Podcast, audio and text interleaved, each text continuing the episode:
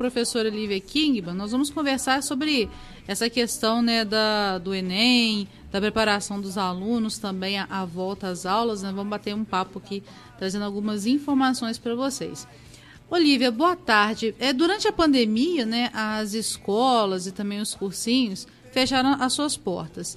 Que tipo de prejuízo você acredita que isso acarretou aos estudantes, né, uma vez que eles ficaram em casa né, e muitos não tiveram como se preparar aí para o Enem, né, os estudantes também dos cursos regulares de ensino fundamental? Então, este ano está sendo muito difícil né, para a área da educação. Os estudantes estão tendo dificuldades de lidar com essa situação toda, né? Muitos estão tendo que lidar com ansiedade, depressão, entre outros transtornos psicológicos. Eles ficam bem desmotivados. A maioria não tem maturidade suficiente para lidar com tudo isso que a gente está passando. E o problema vai se agravar ainda mais para os alunos mais novos, né, que têm menos maturidade ainda. Todos nós sabemos que para avançar para a série posterior, é necessário ter assimilado bem o conteúdo da série anterior. E o que, que a gente percebe? Que esse ano vai acontecer de muitos alunos passarem para a série seguinte sem ter tido a base né, da série anterior. E aí eu tenho medo. Eu tenho medo das consequências que isso pode acarretar. Eu fico com medo de virar uma bola de neve e prejudicar né, o estudo da criança. E eu fico preocupada também com os alunos que farão algum tipo de processo seletivo, né? Tipo provas do PISM, que é o vestibular seriado da UFJF, a prova do Enem e provas militares, prova da ESA, da SPSEX, do Colégio Militar. Inclusive essas provas, ESA, SPSEX, Colégio Militar, já está chegando. A prova da SPSEX é agora dia 27 de setembro, a prova da ESA dia 4 de outubro e do Colégio Militar dia 17 de outubro. E a gente percebe que durante esse período todo, né, a maioria dos alunos estavam de modo remoto, né, aulas online aí. Então eles farão a prova sem ter tanta segurança aí. Temos também prova do IFET, e aí eu fico realmente preocupada. E os alunos ficam ansiosos, porque eles não sabem se, se vai chegar lá na hora da prova e se eles vão conseguir fazer um bom exame. Então, os prejuízos na área da educação, infelizmente, vão ocorrer. Pois é, né? E o que, que você acha do modelo de ensino remoto que está sendo adotado atualmente pelas escolas? Então, Alessandra, essa pandemia pegou todo mundo de surpresa, né? Ninguém imaginava que fosse durar tanto tempo. Do dia para a noite, as escolas e os cursinhos tiveram que se adaptar a um sistema online sem ter tido tempo de se preparar para isso, né? Tivemos que aprender a se comportar diante das câmeras, editar vídeos, baixar aplicativo e aprender a usar essas, todas essas ferramentas online, né? Que a gente nunca tinha visto na vida. Então foi um período de adaptação bem difícil, tanto para os professores quanto para os alunos, que tiveram que acostumar né, a ter aula olhando para uma tela de um computador, para a tela de um celular, e não ter ali a presença física de um professor. E perderam também a interação social com os colegas, na né, hora do recreio, do intervalo, da educação física, que essa interação social é importante né, para o desenvolvimento dos alunos. Mas, graças a Deus, lá no curso, todo esse sistema foi montado de maneira muito rápida e eficiente. Eu lembro que a pandemia foi decretada no dia 18 de março, quarta-feira, e no dia 23 de março, na segunda, a gente já estava com o nosso sistema online pronto. A gente criou um sistema diferente de todos os outros lugares. Foi um sistema bem bacana que, que eu acredito que está funcionando bem. O nosso sistema, eu, eu criei, a gente criou um site e lá no site é separado por turma e por matéria, e os professores gravam os vídeos e os vídeos são postados nesse site. Então o aluno, ele pode assistir a aula, ele pode pausar e pode assistir o vídeo quantas vezes quiser.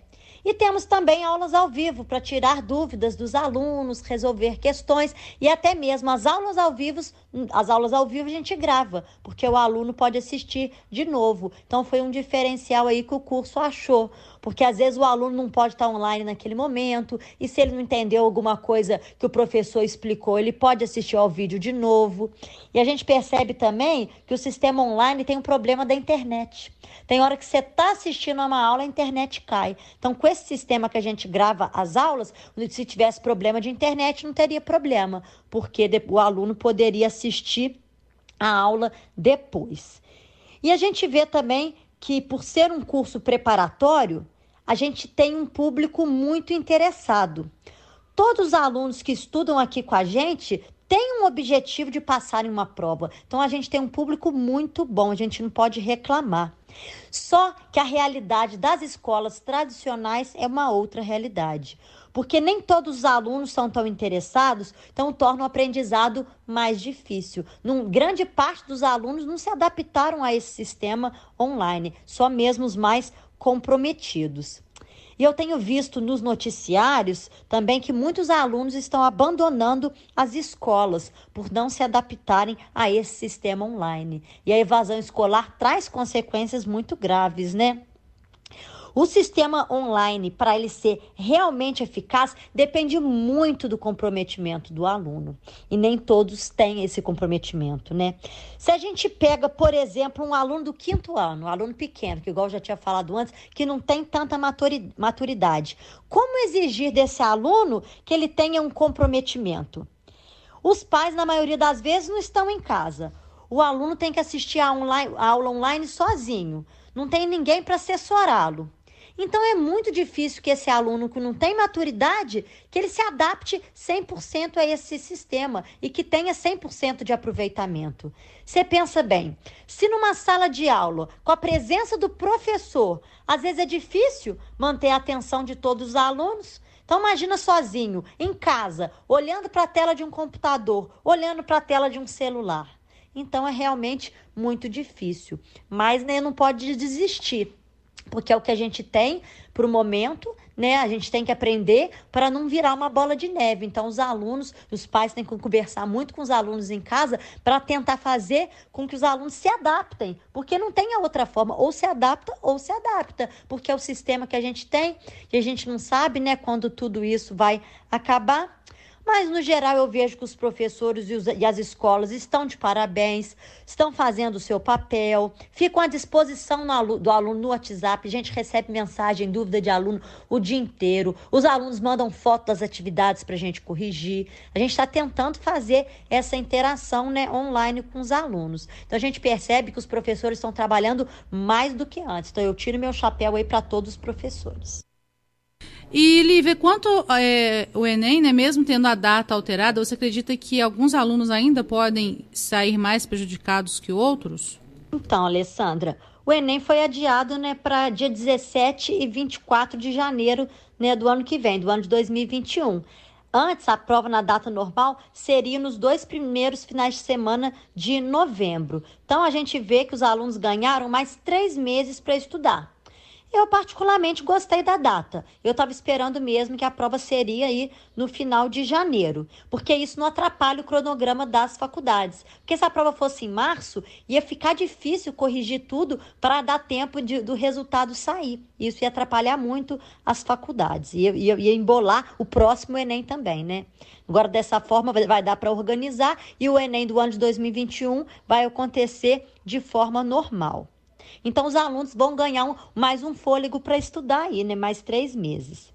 Agora, você fala em relação a prejuízo, eu acho sim que muitos alunos serão prejudicados, principalmente aqueles alunos que não fazem cursinho, né? Que só depende da aula da escola para passar no vestibular. E a gente sabe que o ritmo de uma escola normal, né, do terceiro ano do ensino médio, é diferente do ritmo do cursinho. O cursinho já estuda com foco no vestibular. Então, com que, trabalha com questões de vestibular. A escola não, foca diferente, né? Estuda mais para aprender o conteúdo do terceiro ano. Então, eu acredito que os alunos que não façam cursinho sairão prejudicados. Mas o aluno pode correr por fora, ainda dá tempo de correr atrás do prejuízo. Nós, por exemplo, essa semana, a gente começou um revisional, a gente começou do zero a matéria e a gente vai conseguir cumprir o conteúdo. Então, se a pessoa quiser fazer cursinho ou quiser estudar por conta, ainda dá tempo. Se começar agora, ainda dá tempo de estudar até janeiro, sim, tá? É só ter foco e vontade de aprender que, que dá conta de ver o conteúdo. Agora você falou em relação ao Enem. Eu vou aproveitar e falar sobre o PISM. O pessoal estava ansioso pela data do PISM. E essa semana saiu a data do PISM. O PISM 2 e o PISM 3, né, para os alunos do segundo e terceiro ano do ensino médio, vai ser no dia 27 e 28 de fevereiro do ano que vem. E o PISM 1, né, o módulo 1 dos alunos que estão no ensino no primeiro ano do ensino médio, a prova vai ser nos dias 13 e 14 de março. Então, os alunos do PISM ainda vão ter mais uma respirada aí. Mais um prazo aí para estudar. E a gente, essa semana, também começou um revisional do zero aí com o aluno do PISM, que vai ser bem mais tranquilo, que a gente ainda tem mais, mais meses para estudar aí. Então, essa data do PISM é importante informar para o pessoal aí, para se ligar que já foi marcada. Os cursinhos tiveram autorização né, para voltar a funcionar. As escolas ainda não. Quais as medidas de segurança estão sendo adotadas nesse retorno, Lívia? Então, isso mesmo. Os cursinhos preparatórios tiveram autorização para funcionar de forma presencial. Então, cursinho preparatório para vestibular, aulas de reforço, é, cursinho preparatório de informática já estão autorizados. E nossos alunos ficaram super contentes né, com essa notícia. E eu senti eles mais motivados agora em estudar. E eles estavam sentindo falta né, dessa interação ao vivo. E a gente resolveu voltar com a matéria do zero essa semana. Que aí a gente fazendo a revisão né, do zero, incentiva os alunos, que às vezes não estavam com tanto comprometimento, e também os novatos que começaram essa semana conseguem acompanhar a turma. Então está sendo bem bacana. Em relação às medidas de segurança, a gente está tomando todas as medidas de segurança para garantir que os alunos não corram nenhum risco. Vou te explicar como é que é. Quando o aluno entra, ele passa pelo tapete sanitizante, que é um tapete né, com solução de água e água sanitária para já limpar o calçado. Aí a gente mede a temperatura do aluno, passa o álcool gel nas mãos, só assim ele pode entrar, sempre um por um, não pode ter aglomeração. Aí o aluno ele, tem que usar máscara obrigatória, só entra se tiver de máscara e tem que trazer de casa o seu próprio álcool em gel e uma toalhinha e até uma sacolinha para depois guardar a toalhinha. Depois que ele chega na sala de aula, um por um, o aluno ele sempre pode, tem que sentar no mesmo local. E ele vai ele mesmo sanitizar a sua carteira. Então ele pega o seu paninho, o seu álcool em gel, limpa o assento, limpa a mesa direitinho, isso um por um. Aí ele limpa a carteira. E a gente vê que, que tem um espaçamento entre as carteiras, né? As salas estão reduzidas, nós dividimos as turmas e fizemos um bom espaçamento entre as carteiras, as salas estão bem arejadas para ter um distanciamento maior. E os professores também eles estão é, fazendo os mesmos protocolos que os alunos e ainda assim os professores usam uma máscara daquela face shield, aquela máscara de acrílico que tampa o rosto todo do professor e protege até os olhos.